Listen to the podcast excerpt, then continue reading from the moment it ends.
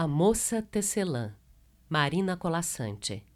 Narração: Ana Luísa Lacombe. Acordava ainda no escuro, como se ouvisse o sol chegando atrás das beiradas da noite, e logo sentava-se ao tear. Linha clara, para começar o dia, delicado traço cor da luz que ela ia passando entre os fios estendidos, enquanto lá fora a claridade da manhã desenhava o horizonte. Depois, lãs mais vivas, quentes lãs, iam tecendo hora a hora em longo tapete que nunca acabava. Se era forte demais o sol e no jardim pendiam as pétalas, a moça colocava na lançadeira grossos fios cinzentos do algodão mais felpudo. Em breve, na penumbra trazida pelas nuvens, escolhia um fio de prata que em pontos longos rebordava sobre o tecido leve. A chuva vinha cumprimentá-la à janela.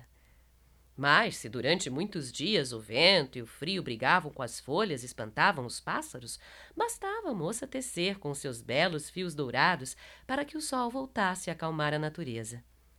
Assim, jogando a lançadeira de um lado para o outro e batendo os grandes pentes do tear para frente e para trás, a moça passava os seus dias.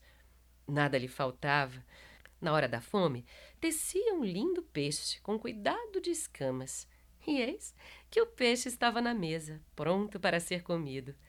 Se a sede vinha, suave era a lã cor de leite que entremeava o tapete. E à noite, depois de lançar o seu fio de escuridão, dormia tranquila. Tecer era tudo o que fazia. Tecer era tudo o que queria fazer.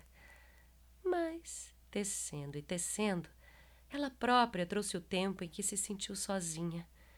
E pela primeira vez pensou como seria bom ter um marido ao lado. Ah, não esperou o dia seguinte. Com o capricho de quem tenta uma coisa nunca conhecida, começou a entremear no tapete as lãs e as cores que lhe dariam companhia. E aos poucos seu desejo foi aparecendo. Chapéu emplumado, rosto barbado, corpo aprumado, sapato engraxado. Estava justamente acabando de entremear o último fio da ponta dos sapatos quando.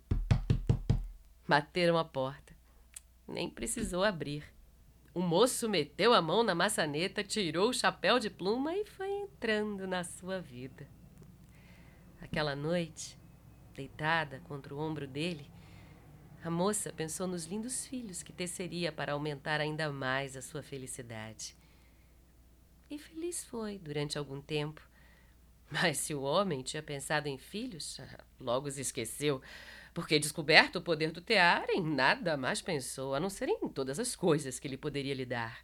Uma casa maior é necessária, disse para a mulher. E parecia justo, agora que eram dois. Exigiu que escolhesse as mais belas lãs cor de tijolo, fios verdes para o batente e pressa para a casa acontecer. Mas, pronta a casa, ah, já não lhe pareceu suficiente. Para que ter casa se podemos ter palácio? Perguntou. Sem querer resposta, imediatamente ordenou que fosse de pedra e com arremates em prata. Dias e dias, semanas e meses trabalhou a moça, tecendo tetos e portas e pátios, escadas e salas e poços. A neve caía lá fora e ela não tinha tempo para chamar o sol. A noite chegava e ela não tinha tempo para arrematar o dia. Tecia e entristecia enquanto sem parar batiam os pentes do tear, acompanhando o ritmo da lançadeira. Afinal, o palácio ficou pronto, e entre tantos cômodos o marido escolheu para ela e seu tear o mais alto quarto, da mais alta torre. É para que ninguém saiba do tapete, disse. E antes de trancar a porta, a chave advertiu: Falta as estrebarias, hein? Não se esqueça dos cavalos. Sem descanso, tecia a mulher os caprichos do marido, enchendo o palácio de luxos, os cofres de moedas, as salas de criados. Tecer era tudo o que fazia. Tecer era tudo o que queria fazer.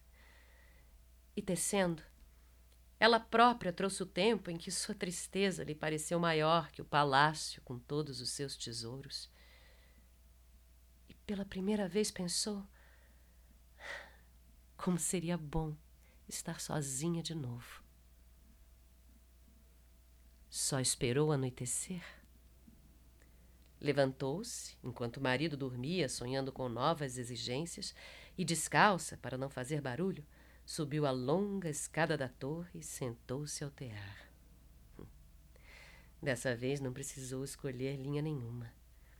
Segurou a lançadeira ao contrário e, jogando-a veloz de um lado para o outro, começou a desfazer seu tecido. Desteceu os cavalos, as carruagens, as estrebarias, os jardins, depois desteceu os criados e os palácios e todas as maravilhas que continha e novamente se viu na sua pequena casa e sorriu para o jardim além da janela. A noite acabava, quando o marido, estranhando a cama dura, acordou e, espantado, olhou em volta. Não teve tempo de se levantar. Ela já desfazia o desenho escuro dos sapatos. Ele viu seus pés desaparecendo, sumindo as pernas. Rápido, o nada subiu-lhe pelo corpo, tomou-lhe o peito aprumado, emplumado